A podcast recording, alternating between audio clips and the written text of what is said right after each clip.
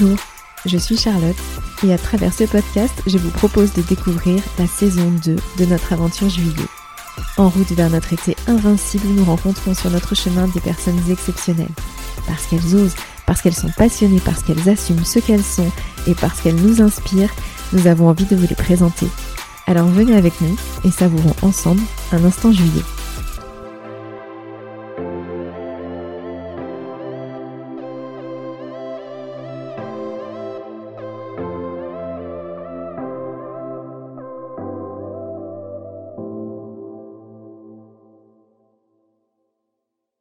C'est un épisode très particulier pour nous que ce 23e instant juillet. C'est le premier de cette année 2022 qui sera fondamental et c'était aussi celui de notre rencontre avec Safia Westphal.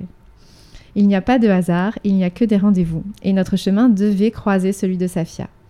Auteur et philosophe, nous l'avons découverte sur la chaîne belge LN24 alors que nous étions confinés. Sa chronique évoquait alors Albert Camus et l'été invincible que nous avons tous en nous. Et à cet instant précis, nous nous sommes rencontrés. Chaque phrase prononcée par Safia nous a semblé écrite pour nous. Et au cœur de ce confinement, au moment de la naissance de juillet, sa voix a résonné en nous intensément comme un signe, comme une main tendue vers demain. Chaque projet est rencontre. Et aujourd'hui, si juillet est beaucoup plus qu'une simple agence événementielle, c'est aussi grâce à Safia. Alors j'ai hâte de partager avec vous ce rendez-vous avec Safia le temps d'un instant juillet. Donc Safia, bonjour. Bonjour. Merci infiniment d'avoir accepté d'être notre invitée sur l'instant juillet. Parce que malgré l'aisance et ton professionnalisme à la télé, je sais à quel point c'est un exercice difficile pour toi aujourd'hui et nous sommes vraiment très touchés de ta confiance. Tu le sais, nous étions impatients de te rencontrer et pourtant nous avons, euh, nous ne nous sommes jamais rencontrés et nous avons l'impression de nous connaître déjà. Et c'est très émouvant de se sentir intime avec quelqu'un qu'on n'a jamais rencontré. Et c'est très réciproque.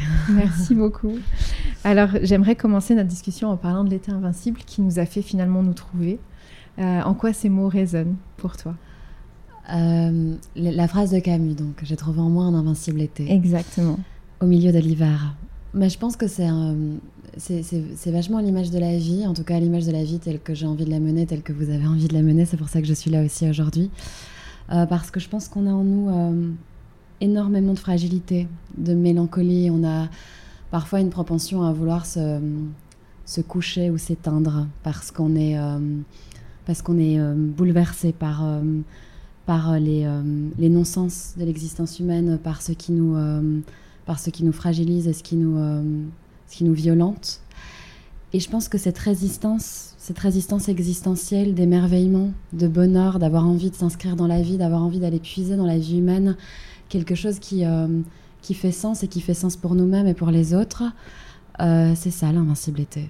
C'est le fait de, malgré toutes les turpitudes qu'on nous impose, continuer à, à, voir le beau et même faire naître de la beauté dans du chaos, et faire naître euh, du beau à partir du lait. Parce qu'on a en nous ces deux pôles, il faut pouvoir les faire coexister. Et il faut pouvoir faire en sorte que l'un des deux prenne l'ascendant sur l'autre. Et euh, moi, j'ai choisi de faire en sorte que ce soit le beau qui prenne l'ascendant dans ma vie, malgré toutes les difficultés, malgré toutes les la tristesse qui peut parfois m'habiter. Euh, il faut pouvoir faire gagner la joie, comme le disait Spinoza. Et, et j'essaie Autant se faire que peu, de faire gagner la joie. Et c'est exactement du coup ce qui nous a porté, nous, quand on a voulu créer Juillet, et, euh, et justement au cœur de ce confinement à l'époque qui était quand même très triste pour tout le monde et très sombre, et tout le monde se disait euh, on, va jamais se sortir de cette situation. On avait envie de se dire mais non, au contraire, la vie est là, la vie est encore très belle et encore plus belle, et on va, euh, on va tous sortir de cette situation. Et donc voilà, on t'a écouté à ce moment-là, alors qu'on pensait ça, et on s'est dit on n'est pas seul on n'est pas seul. Ouais, je pense que c'est, je pense que c'est ça en fait, la démarche, euh, la démarche de l'art ou, la démarche de, des projets humains euh, comme le vôtre. Euh, c'est cette possibilité de créer de l'intimité, en tout cas de pouvoir faire des ponts entre l'intime et l'universel. Je pense qu'en fait, il y a des émotions humaines qui sont tout à la fois ce qui nous définit en tant qu'humains et ce qui nous définit singulièrement en tant que personne. Et et quand je porte mes textes et quand j'écris mes textes, j'essaie de, partir d'émotions euh, positives ou négatives qui me sont personnelles et de mesurer la portée universelle de ces émotions euh, bah pour créer du lien, pour qu'on sente qu'on n'est pas seul. Je pense qu'il n'y a rien de plus fort dans, dans, nos vies que de pouvoir écouter quelque chose ou de pouvoir lire quelque chose et dire mais ça c'est moi. Ça c'est ce que je ressens, ça c'est ce qui me traverse. Il y a quelque chose de tellement libérateur et émancipateur là-dedans que je pense que chacun à notre échelle, pas forcément dans l'art, moi, moi c'est mon, mon canevas, mais je veux dire, on peut tous créer ça à notre échelle, ce sentiment chez l'autre d'identification, ce sentiment de libération par l'émotion partagée. Et, euh, et, je pense que quand on emploie, euh, quand on s'emploie à faire advenir ça dans la vie, on est peut-être un peu plus heureux, ou en tout cas un peu moins malheureux. c'est sûr, c'est sûr.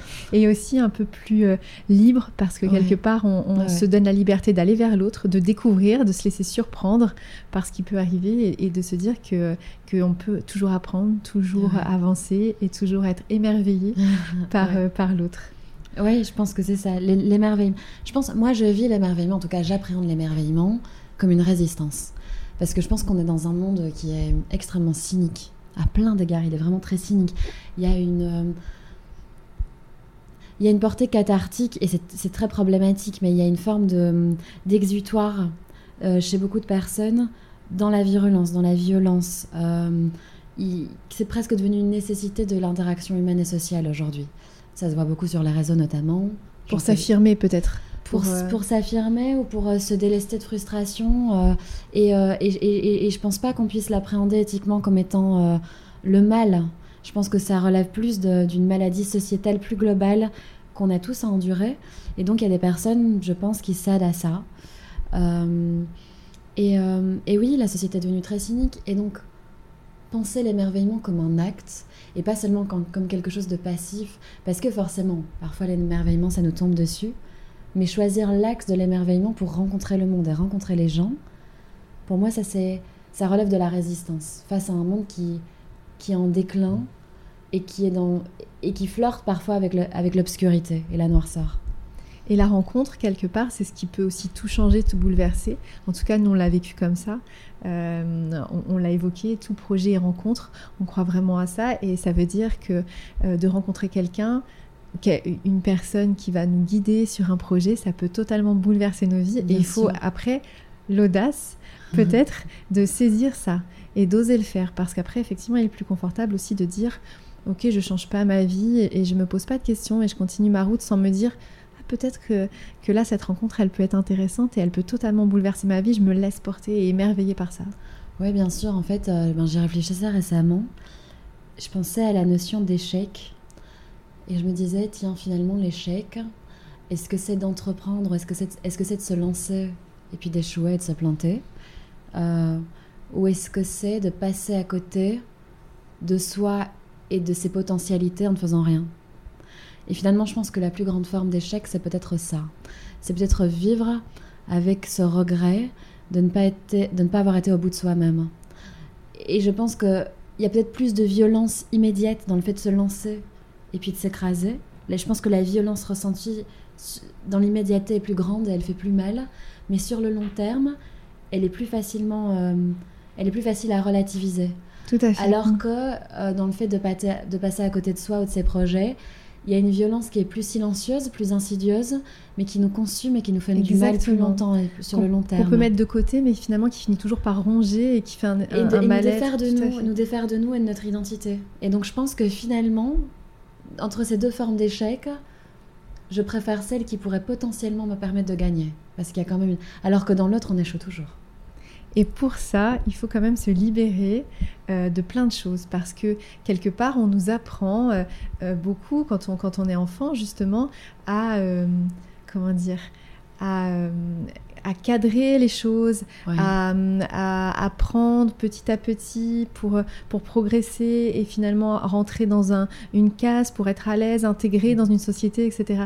Et quelque part, quand on décide de se dire, ok, là, il faut que j'ose quelque chose qui va me ressembler, mais en fait, euh, je vais sortir totalement de la ligne qu'on m'a appris, comment je vais faire?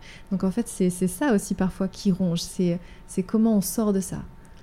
Oui, et je pense que relativement à l'apprentissage, il y a deux formes d'apprentissage. Il y a l'apprentissage social, sociétal, euh, qui justement a une propension à codifier un petit peu euh, notre rapport aux choses et à nous-mêmes et à nous encercler, en tout cas à, nous encaser pardonnez-moi le néologisme, hein, mais ou alors à l'inverse, il y a l'éducation ben, intime, familiale.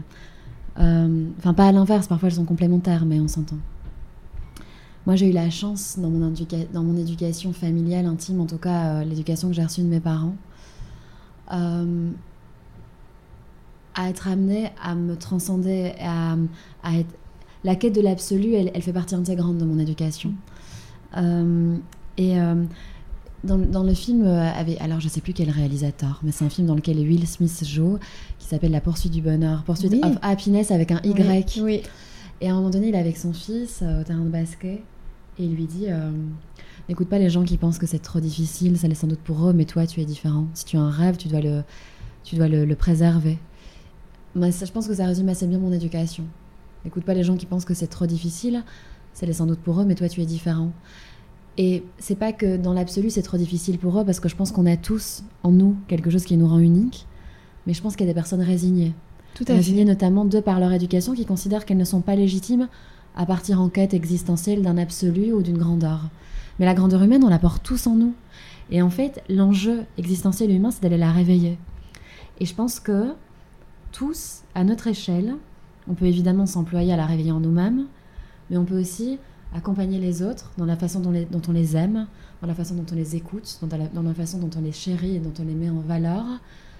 Euh, on peut aussi accompagner les autres dans cette quête pour, euh, pour aller chercher cette grandeur en eux.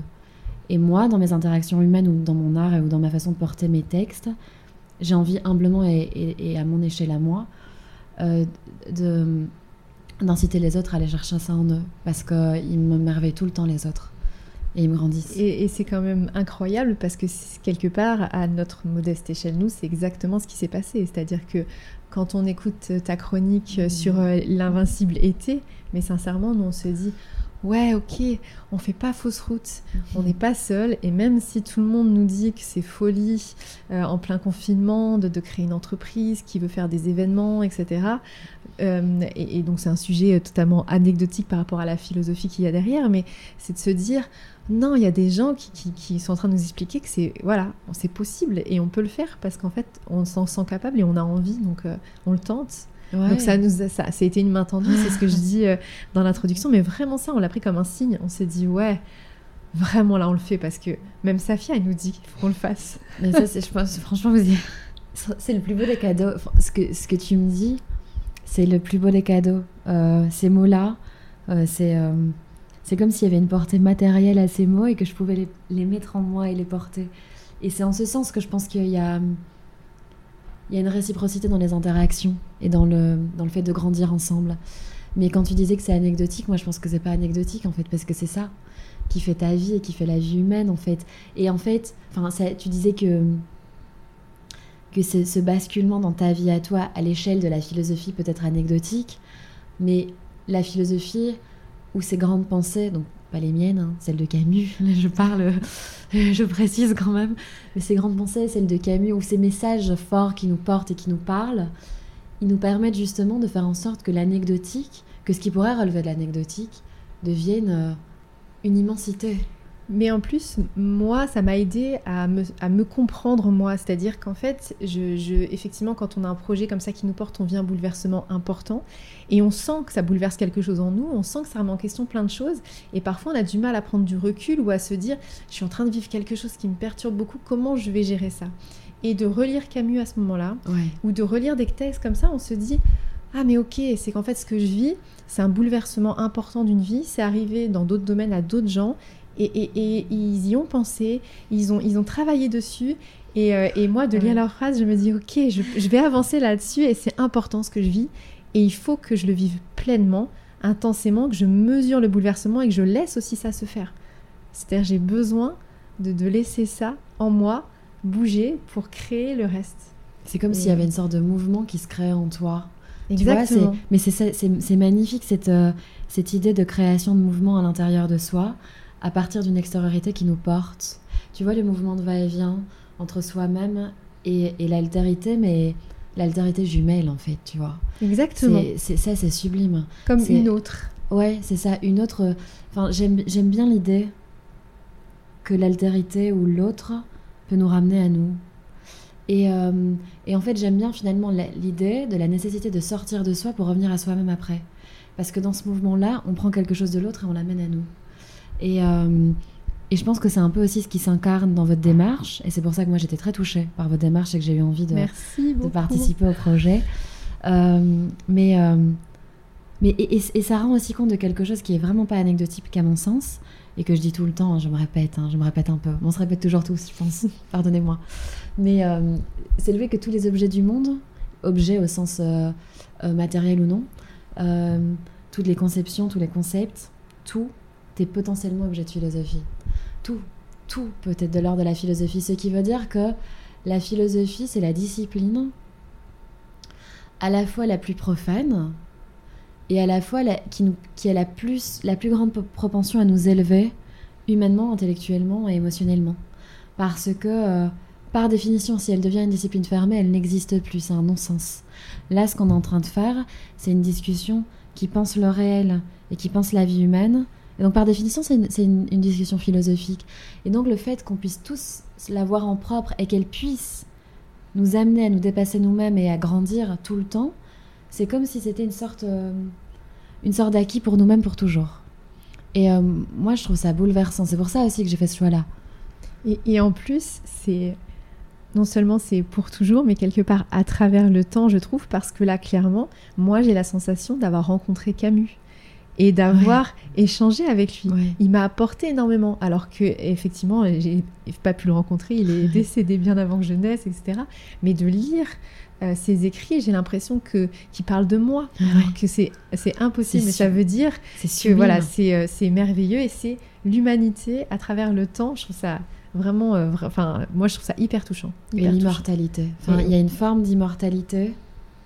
Enfin, ça rend compte de la de la dimension d'immortalité qui existe quand même dans nos vies. Il y a quelque chose qui relève de l'absurde dans l'existence humaine. Par définition, on, arrive à ce monde pour le quitter. C'est horrible. Et ça, c'est ces notions-là, c'est euh, euh, ce passage par exemple de Camus à toi, alors qu'il est décédé, ce que ça suscite en toi, ce mouvement que ça crée en toi, c'est la part de spirituel et d'immortalité qui nous permet en fait de ne pas être là vainement et qui donne un sens à notre existence. Euh, et, si on n'a pas ça et si on travaille pas cette question, en fait, on est dans une forme de linéarité euh, qui est vaine, en fait. Et, il, faut pouvoir créer quelque chose euh, qui, lutte contre ça tout le temps. Et je pense que dans des démarches comme la vôtre, il y a cette aspiration à sortir du caractère vain, d'avancer dans la vie sans tout le temps la remettre à l'épreuve d'elle-même. et ça, je trouve ça trop beau. Merci beaucoup. Et de transmettre en plus, vraiment, c'est ça. Parce qu'aussi, la rencontre, l'émotion, c'est ce qu'on ce qu'on a voulu faire aussi euh, en créant des instants. On a appelé ça plutôt des instants plutôt que des événements. Parce que c'était vraiment pour nous de dire on se rencontre et on crée un instant. Et parfois, ça peut tout changer dans une vie. Nous, si on organise un événement où deux personnes se rencontrent et changent derrière leur vie parce que euh, un coup de foot professionnel, parce que une, ambition nouvelle, parce que euh, une découverte incroyable sur un territoire et, je veux changer de vie totalement. Enfin, nous, c'est ce qu'on a envie de donner aussi, de dire que, que la vie, elle n'est pas linéaire et qu'elle peut être totalement surprenante et bouleversée par une rencontre. Et c'est vraiment ce qu'on a voulu donner. C'est sublime. C'est vraiment très Merci beaucoup, merci beaucoup. Et euh, du coup, on a beaucoup parlé de, Camus. Euh, est-ce que tu as, toi, d'autres personnes qui t'ont vraiment inspiré ou qui te, qui te suivent ou qui te guident? Alors, euh, la personne qui m'a le plus inspirée sur un plan artistique, c'est pas un, Enfin, c'est un poète, donc c'est à la fois un chanteur, à la fois un... Pas un écrivain, mais quelqu'un qui, qui écrit aussi, c'est Léo Ferré. Euh, ceux qui me connaissent un peu seront pas très étonnés de ma réponse. Mais euh, ouais, Léo Ferré, pour moi, c'est le plus grand parmi, euh, parmi les grands. parce qu'il a cette, cette, cette, aptitude à sublimer sa mélancolie pour en faire une force d'existence incomparable. Parce que chaque fois que je l'écoute, tu parlais de Camus et du fait qu'en écoutant Camus, tu as le sentiment qu'il qui, s'adresse à toi alors même qu'il est mort avant ta naissance. Avec Ferré, justement, je prends la mesure de ce dont je te parlais, c'est-à-dire la portée de l'immortalité. Pour moi, il incarne plus que jamais cette portée immortelle. Chaque fois que je que, que Ferré glisse en moi et qui coule en moi, j'ai l'impression de le faire renaître par les émotions que je lui porte. Et pour moi, ça, ça relève, du génie de pouvoir faire naître ça chez un être humain. Ferré, il m'a, il m'a accompagnée depuis que je suis toute jeune. C'est mon papa qui m'a amenée à Ferré. Et, et j'ai le sentiment que d'avoir une intimité avec cet artiste, de l'ordre du mystique, de l'ordre de, de la transcendance, euh, c'est beaucoup plus que la pure factualité euh, terrestre et, euh, et, factuelle. Et je pense que quand cette spiritualité naît en soi, on sait qu'on est face à un artiste qui nous, qui nous bouleversera à jamais. Et c'est le cas de Léo Ferré. Donc avant toute chose, Léo Ferré. sinon, en littérature, le portrait de Dorian Gray est probablement mon plus grand ouvrage de référence. J'aime beaucoup Wild. Alors, j'aime beaucoup certaines traductions parce que il faut. Je pense qu'on a une propension à minorer l'importance des traducteurs euh, dans les ouvrages. Oui, pour les mots choisis par l'auteur. Pour les euh, mots choisis. Et je pense qu'on oublie, on oublie souvent à quel point c'est un art en tant que tel. Bien sûr. Donc, il y a des traductions que je préfère à d'autres. Ma maman l'a lu en bulgare, elle préfère la version bulgare que la version française, par exemple, parce que ma maman euh, est bulgare. Euh, donc c'est très très important. Je pense que c'est important de le noter parce que personne ne le note alors que, que ça a pour moi une, portée euh, euh, non négligeable. Mais oui, le portrait de Dorian Gray pour cette violence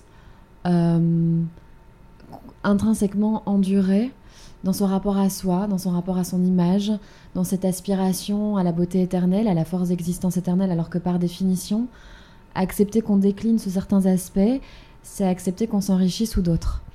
Euh, et, vouloir euh, à tout prix rester figé dans notre évolution ou rester figé dans, dans, euh, dans nos incarnations, c'est se refuser à d'autres pans de nos identités. Et je pense que ça explique très bien ça. Et, et moi, c'est une sorte de, de, livre qui me met en garde contre mes démons à moi. Mes démons à moi, quand je me regarde dans un miroir, mon rapport problématique à mes complexes, mon rapport problématique à, à, la violence et aux tempêtes qui se font dans mon âme et dans mon, et dans mon intériorité. Et, euh, et en même temps, euh, c'est aussi un, livre qui est parcouru d'une poésie euh, littéraire absolument extraordinaire, qui est parcouru d'une d'une forme de luxure en filigrane, mais qui reste toujours très élégante. Et pour moi, il coche toutes les cases de la brillance littéraire. Donc je pense que si je devais choisir une œuvre littéraire, ce serait celle-ci. Donc voilà pour ce qui est de la musique et, et, de la littérature. alors du coup, sur euh, je, je, rebondis sur ce que tu dis sur les mots et, la tempête que, que, tu as en toi, c'est quelque chose qui peut me parler. C'est-à-dire, est-ce que tu, as la sensation, moi je l'ai souvent, euh, évidemment, on a une tempête en nous parce qu'on doute, parce qu'on se pose des questions, parce que parce qu'on a envie de, de, penser la vie autrement, etc. Et d'écrire, de poser justement des mots ou de, de poser ça, ça évite euh, peut-être que cette tempête aussi, elle sorte n'importe comment ou de manière agressive ou de manière violente, etc. Parce qu'en fait, on en fait quelque chose euh, pour avancer ou pour poser euh, euh, une pensée ou pour poser des, mots qui peuvent nous aider à continuer le chemin. Bien sûr. Et, du coup, les auteurs, c'est ça aussi. Ouais, je pense que les auteurs, c'est ça aussi. Je pense que la découverte des auteurs, c'est ça aussi. Et je pense que l'exercice artistique, par définition, est une sublimation. Je pense qu'on porte tous en nous des des tempêtes. Enfin, on est tous habités par des tempêtes, on est tous habités par des, euh, par des souffrances. Euh, euh, et, savoir sublimer ça pour, pour s'installer dans une forme d'harmonie, c'est un dépassement de soi nécessaire pour continuer à avancer. Il y a plein de façons de le faire, mais en tout cas par le prisme de l'artiste, par, le prisme pardon de l'exercice artistique, c'est comme ça qu'on fait naître du sens dans le non-sens qu'on fait naître de la beauté dans le chaos. Et je pense que c'est vraiment très important. Et c'est pour ça finalement que l'art et, euh, et, tous les arts, tous les sont, sont, essentiels. Ah, bien essentiels. Voilà. Ça a été euh, une discussion aussi. Oui, et, c'est euh, vrai. Et pour, pour revenir à, à, ce, qu'on a vécu là depuis 18 mois, 18 et c'est un vrai métier.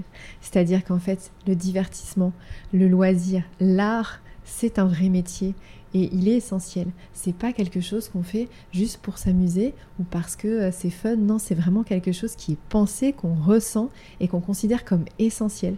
Et c'est parfois plus essentiel qu'une usine qui peut fabriquer des choses très techniques et très voilà. Non, c'est c'est voilà, c'est essentiel là. c'est vraiment en tout cas ce qu'on avait totalement envie euh, de porter. Absolument, parce que je pense que c'est ça qui nous humanise. Il y a des choses qui nous tiennent en vie euh, organiquement, biologiquement, et puis il y a certains éléments qui nous humanisent et qui font que euh, est plus que le linéaire, on est plus que le factuel. Il y a quelque chose. Euh, il y a des choses qui ne suffisent pas. Il y, a des éléments qui sont factuels et qui nous suffisent. Une, situation euh, de vie, un toit, etc., qui sont très importants. Le fait de pouvoir se nourrir, etc. Mais il y a aussi une dimension supplémentaire qui nous permet de conférer du sens à notre existence et de, ne pas être dans une sorte de d'indifférenciation absolue. Et c'est ça l'art, et t'as raison. Et c'est comme ça que qu'il y a quelque chose qui se crée en nous et dans le monde. Euh, Donc je suis tout à fait d'accord avec toi. Parce que sinon, sans ça, en fait, juste on est, on meurt, c'est tout. Voilà. Et il y a, y a un, fil droit et il se passe rien. Sans l'art, c'est ça? Ouais, en fait, ah, euh, l'art fait naître euh, du sens dans l'absurdité du monde. Camus a, a, travaillé énormément la question de l'absurdité. Et je pense que, que finalement, il employait sa vie à répondre à cette question. Et que les artistes, et pas seulement les artistes, je pense qu'on est tous l'artiste créateur de sa propre vie de toute façon et que dans cet exercice de d'aspiration à conférer du sens, on va plus loin que, que le point A de la, de, la, de la vie et le point Z de la mort. Je suis d'accord avec toi, absolument. Et alors du coup, comment imagines-tu ton demain, Safia? Je trouve que c'est une question euh, très intéressante mais très anxiogène. Euh, parce que Exactement, mais c'est vrai. Non, mais c'est vrai, c'est extrêmement anxiogène et notamment parce que je suis très superstitieuse, mais vraiment. Hein. Je suis quelqu'un de très superstitieux, j'ai des tocs, euh, je suis très superstitieuse. Et, euh, et j'ai toujours peur dans la projection de, de, de. De gâcher ou de. Oui, ou je me dis que si je le projette de façon trop précise, par définition, je pourrais pas arriver à ça. Et que donc, du coup, si je le fige dans la virtualité, ça pourra pas se passer dans la factualité. Donc, j'ai jamais de réponse très précise sur ce que sera demain. Déjà parce que c'est très présomptueux d'en avoir mais, euh, mais aussi parce que ça, je le crains. Je crains d'être euh, d'être trop précise. Mais je sais quelles sont mes aspirations pour demain. Je sais ce que je ne veux pas en fait. Je sais que justement, je veux pas tomber dans la linéarité, que ça me, que ça me terrifie. Et je pense que si je peux, très humblement, euh, continuer à vivre de l'art et, et, pouvoir rentrer en interaction avec des personnes qui ont le cœur ouvert à, aux sensibilités que je porte, mes demain seront des demain euh, épanouissants et, euh, et, gorgés de sens. Et finalement, c'est euh, c'est mon seul désir. c'est énorme. Comme ah, c'est déjà, quelque, chose, quelque chose de fantastique parce que ça veut dire que tu laisses tout ouvert et, et tout, tout, possible du moment qu'il y a cette, cette, cette, cette, sensibilité ou cette... Mais il y a une phrase, je pense que c'est Lamartine, qui dit Le réel est étroit, le possible est immense. Euh, et, je trouve que c'est très intéressant parce que euh, si on travaille à trop spéculer sur demain, on rend le possible étroit. Alors que euh, non, le possible doit rester immense. C'est là que la liberté se cache. Alors ça veut dire qu'on mise tout sur, sur l'instant, qu'on vit au moment. C'est-à-dire que même lorsqu'on vit un réel qui, dans, dans, lequel on se sent enfermé au cadenassé, les potentialités et les virtualités qui existent autour de ce réel, dans ce réel, après ce réel, nous permettent de, rester libres euh, et de ne pas euh, s'inscrire dans une perspective de fatalité. Moi, je suis évidemment pour, euh, pour l'expérimentation de l'instant présent, évidemment qu'il y a une portée épicurienne dans, dans mon rapport à la vie, mais je pense que qu'en tout cas dans la projection, en fait, on doit vivre et appréhender la projection non pas comme étant quelque chose de strict, de figé, mais comme, comme étant juste la potentialité d'une libération de moments euh, plus difficiles ou plus précaires. Et se dire, ok, là je vis ça, j'expérimente telle chose, je suis heureux ou non, demain est un autre jour, et si je spécule trop sur demain, je passe à côté de l'axe de liberté qui, qui, est le mystère en fait. Et, euh, et, dans le mystère, il y a de la beauté. Et j'ai envie de, de préserver le mystère de la beauté et la beauté du mystère. C'est une conclusion parfaite. Merci beaucoup, Safia. Merci, merci à toi. Vraiment, j'étais très heureuse. On se retrouve très vite pour un nouvel instant juillet. En attendant, n'oubliez pas de rire et de crier, de chanter et de danser. N'oubliez pas d'oser. Réalisez vos envies et saisissez vos rêves. Vivez l'instant et osez la liberté. Soyez juillet.